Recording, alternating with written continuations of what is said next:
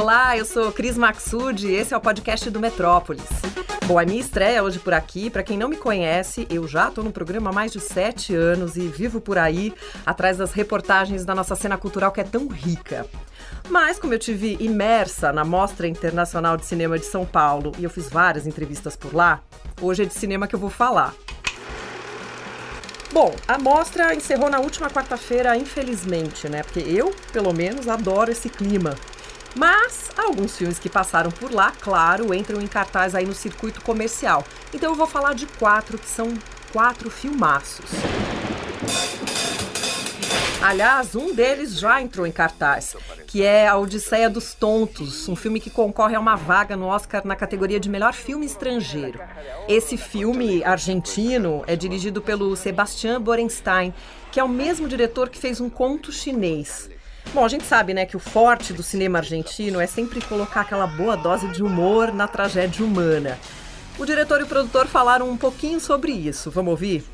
Não sei se é uma fórmula, é um jeito, eu gosto muito desse jeito. Eu fiz previamente um conto chinês que também tem o drama e o humor.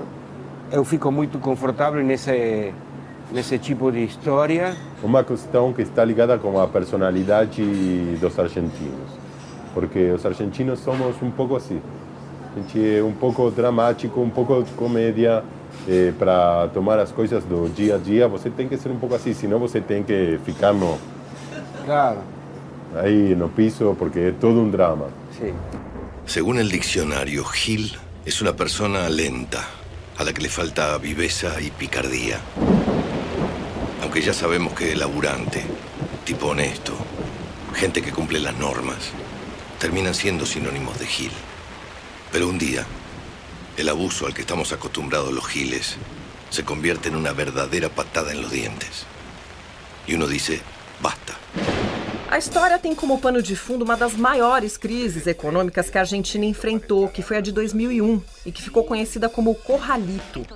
Bom, foi uma época em que as pessoas tiveram suas contas bancárias congeladas, os saques eram limitados, enfim. É, aliás, a Argentina está vivendo um momento agora, né, de algo muito parecido. Mas na época que o diretor resolveu fazer esse filme, ele nem imaginava que isso ia acontecer. Então, os moradores, os amigos, a maioria deles, sem trabalho, sem grana, quebrados mesmo, eles resolvem se reunir para dar um jeito na situação e juntam todas as economias para tentar colocar de pé uma antiga cooperativa agrícola que possa possa servir de sustento para todos eles. Só que eles sofrem um golpe e são literalmente roubados por um gerente de banco e um advogado que agem de má fé porque eles já sabiam de antemão o que ia rolar no país. E é aqui que a história se desenrola. Esses são aqueles tontos, né? Os que representam, na verdade, uma maioria que trabalha, que paga as contas em dia, né? Aqueles que geralmente se dão mal. Você se identificou? Bom, qualquer semelhança será mera coincidência, né? Mas aqui no filme é nesse momento que eles resolvem dar um basta e se vingar.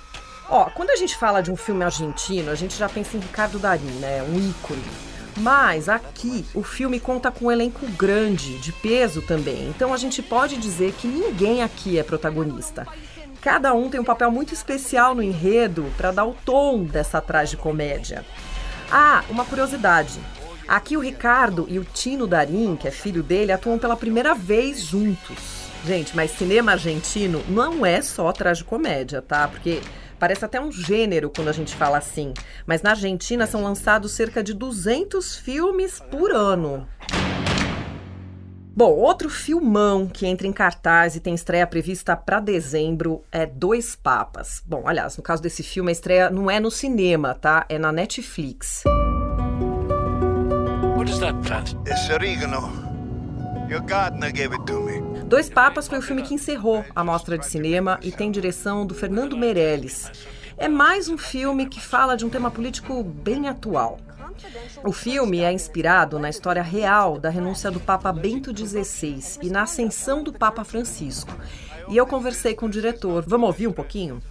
Agora você é agnóstico, né, Fernando? Como é que isso te interessou? Como é que esse, esse roteiro te pegou? Enfim, eu li o roteiro e, enfim, como as pessoas vão ver, é um, é um excelente roteiro e aí mergulhei. Mas não é um filme sobre religião. E o que eu gosto do, do Papa Francisco, na verdade, como você falou, eu sou agnóstico, assim. criado como católico, mas eu não sou um, um bom católico. Mas eu gosto da, da política do, do, do, Papa Francisco. Eu acho que ele no mundo hoje é o cara que está tentando construir pontes entre as religiões, entre as nações, entre pobres e ricos, entre, né? enquanto todo mundo está querendo construir muros, né? Ele é o cara que faz as pontes. I cannot play this role anymore. There's a saying, God always corrects one pope by presenting the world with another pope. I should quite like to see my correction. O roteiro é de Anthony McCarthy e os diálogos trazem à tona aquelas diferenças que acontecem dentro da igreja através desses dois papas. E o elenco, gente? Elenco Bento XVI é vivido por nada mais, nada menos que Anthony Hopkins. E o Papa Francisco, vivido por Jonathan Price. Bom, eu nem preciso dizer que eles estão geniais, né? É um filme é, de diálogo mesmo. People must remember that you are not God. You're only human. Daí a gente parte para um filme com uma pegada totalmente diferente. O Juízo. Em nome dos mortos da família Menezes, se há um espírito presente, que ele se manifeste. Um filme que pega carona na safra de filmes de suspense e terror que tem crescido cada dia mais aqui, né, no cenário nacional. Bom, é um roteiro que sai aí um pouco fora da curva e foge um pouco dessa leva de filmes que fazem questão, né, de passar uma mensagem política no contexto. Quem dirige e assina a produção desse filme é Andrusha Waddington, que, mesmo transitando aí por tantos gêneros, faz sua estreia nesse gênero. E como ele mesmo fala, não é um filme de terror propriamente dito, e sim de suspense. Vamos ouvir? Ele tem uma curiosidade porque ele é um filme de suspense sobrenatural, mas ele não é um filme de susto. Ele é um filme de clima. Um, é um filme de um elenco pequeno que se passa praticamente em uma locação. É, é, é quase que eu, eu, brinco que é meio uma orquestra de câmera, né? Um, ele todo se dá ali naquele lugar. Eu acho que aquele lugar é um personagem. Só que desde que eu li essa carta, eu passo os dias esperando. Augusto! Posso te ajudar? No elenco, Felipe Camargo, Carol Castro, Criolo, que já participou com o diretor no outro filme, uma participação afetiva no filme do Chacrinha. E tem ainda participações especiais de Lima Duarte e Fernanda Montenegro. Bom, e olha só, aqui a gente tem a estreia do Joaquim, que é filho do diretor Andrucha, com a atriz Fernanda Torres no cinema, gente. Família toda reunida, mas isso também não é novidade, já é comum. Eles já fizeram muitos filmes juntos e dizem, né, costumam dizer que é quase uma família de circo. E a Fernanda Torres está aqui no seu melhor papel de ultimamente, que é a de roteirista. O curioso é que esse roteiro não é de hoje. Bom, Fernanda, nesse filme você não atua, você está aqui. Não. A sua personagem é a escritora, né? Exatamente. Estou no papel de escritora. Como é que foi chegar nesse roteiro? Olha, esse roteiro é uma história curiosa, porque eu escrevi ele antes de escrever os livros, antes. Eu já estava escrevendo crônica e aí me veio essa história e eu comecei a desenvolver. Eu acho que a partir desse filme, desse roteiro, eu comecei a achar que eu teria algum prazer de fazer ficção. Então ele, na verdade, me abriu as portas para começar no que daria depois no fim, no Glória e seu Cortejo de Horrores. Então ele, quando acabou, eu falei, pô, eu tive tanto prazer de escrever personagens e então ele foi meio, ele é bem antigo de alguma maneira e ele é a origem assim do meu trabalho de ficção.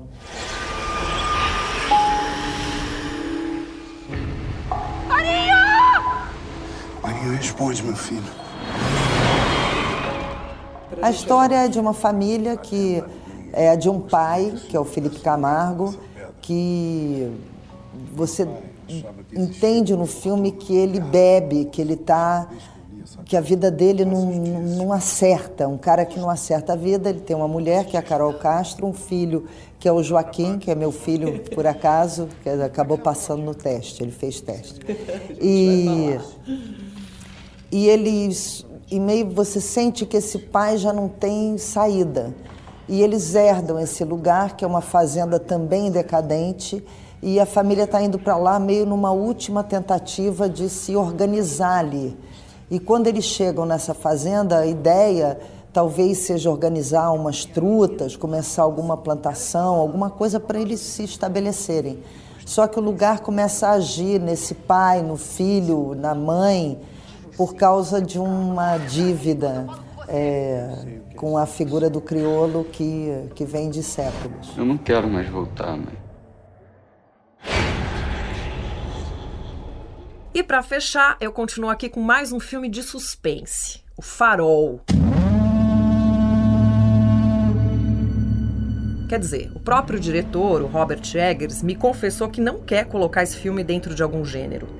Mas quem viu A Bruxa, o filme de estreia dele, já tem uma noção do que eu tô falando.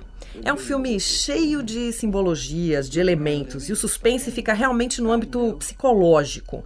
Porque o filme tem aquele clima sombrio, uma atmosfera pesada. E muito disso é graças à fotografia. O diretor usa um tipo de negativo também no filme que dá todo o tom dramático. Para vocês terem uma ideia, o farol foi rodado em 35 milímetros e essa fotografia em preto e branco é um capítulo à parte. E o Eggers me contou que, como a intenção dele era transportar o espectador para o ano de 1880, ele usou lentes dos anos 30 e teve até uma lente de 1905 que ele usou em algumas sequências. Pensa, é genial. A gente pode dizer que com essa técnica toda, a fotografia é sem dúvida nenhuma mais uma protagonista da história. Bom, ele se inspira em muita coisa, são muitos elementos. Não só em outros diretores, mas em pinturas, por exemplo, do movimento simbolista, em literatura, enfim, a gente vê essas referências de Bergman, de Kubrick, de Hitchcock.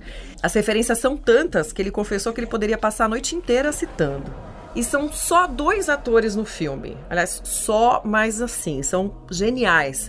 Willem Dafoe, que eu nem preciso dizer, um grande ator aí de tantos filmes marcantes, né, como O Grande Hotel Budapeste, O Anticristo. Bom, ele dá um show de interpretação. E o outro é Robert Pattinson, que faz o papel do ajudante, que também tá sensacional. A gente tira aquele estigma que tem dele, do vampiro do filme Crepúsculo, né? E se eu puder opinar, eu acho que esse filme vai ser um divisor de águas para esse ator. Agora, a história gira em torno desses dois homens que vivem isolados no farol em uma pequena ilha. Então, os diálogos entre eles é que ditam o filme. E a gente sai do filme e não tem certeza de nada, do que é real, do que é imaginação na história desses dois faroleiros. Agora, essa era a intenção do diretor: não dar respostas com o filme. Fazer o público realmente sair do cinema com muitas perguntas na cabeça. Bom, eu confesso que eu saí com muitas perguntas, saí bem intrigada, mas é um filme imperdível. Aliás, os quatro são filmes imperdíveis. Essa estreia acontece um pouco mais pra frente, em janeiro, né? O Farol, mas fica a dica.